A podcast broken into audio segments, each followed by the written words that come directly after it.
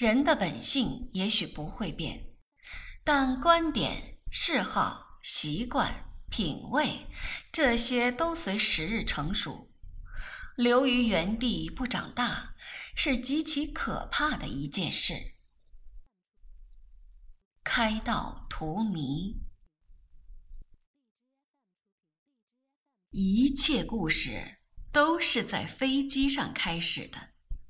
我喜欢飞机上开始的故事。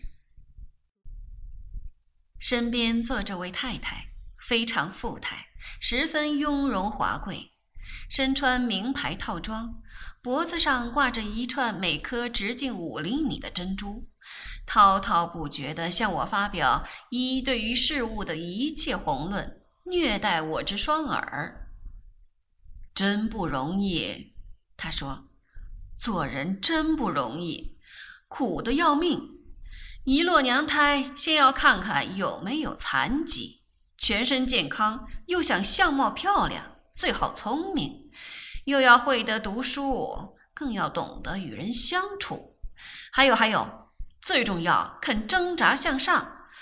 但千万不要乘错飞机，否则来一趟失事就一了百了。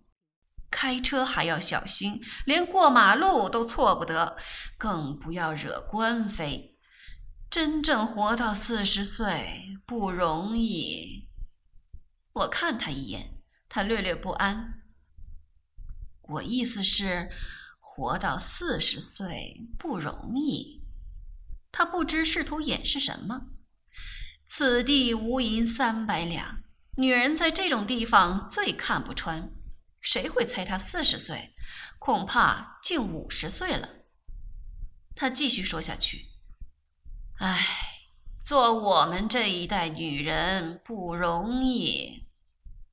我们，你看看，如今这一代女性多放任，多自由。差了十年，只差了十年，我们便似上了手镣脚铐似的。你说是不是？”我不想，飞机已接近香港，我心毫无欢意。可是有好处，我们是纯洁的，站在太阳底下，我同自己说，我是一个纯洁的人，比那些心里藏奸、说一套做一套的人不知幸福多少。我们人品是上等的，我们生在那个时代，不由我们放肆。我疲倦地合上眼睛。我们，我蓦然回首，不要再说我们了，太太。我已经公开承认我已二十六岁，我怕把你硬老。他一愕，听懂了，立刻被得罪，紧紧地闭起嘴，眼睛看向窗外，不再理睬我。我真后悔，为什么不早在十五小时之前得罪他？反正他总要生气的，我就不必双肩滴满耳油，听多几十车的废话。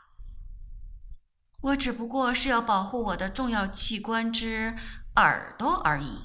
然而他还是被得罪了。人一旦要坚持他是纯洁的或是脆弱的，任何微弱的理由都可以成为他的支持。到了。我的老家到了。曾经发誓不要再回来，时隔七年，还是回来了。飞机缓缓着陆，我心也越来越低落不快，几乎想原机掉头回去。勉强振作精神，挽起手提行李，我步出机场。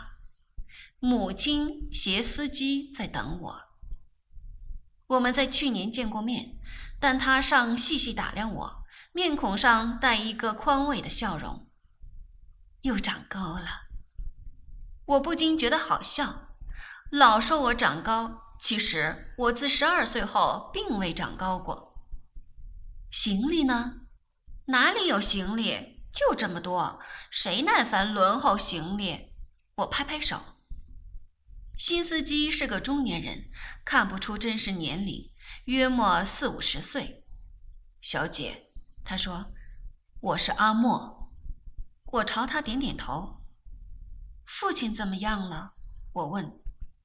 现还在家里休息，不过一直吵着要回公司。我问母亲：“陈伯呢？他到什么地方去了？”母亲讶异地说：“陈伯在三年前过身，你不知道？我们忘了向你提起。”我震惊的如五雷轰顶。他强壮的似一条牛，去世了。什么病？心脏病。父亲也是心脏病。我不想了。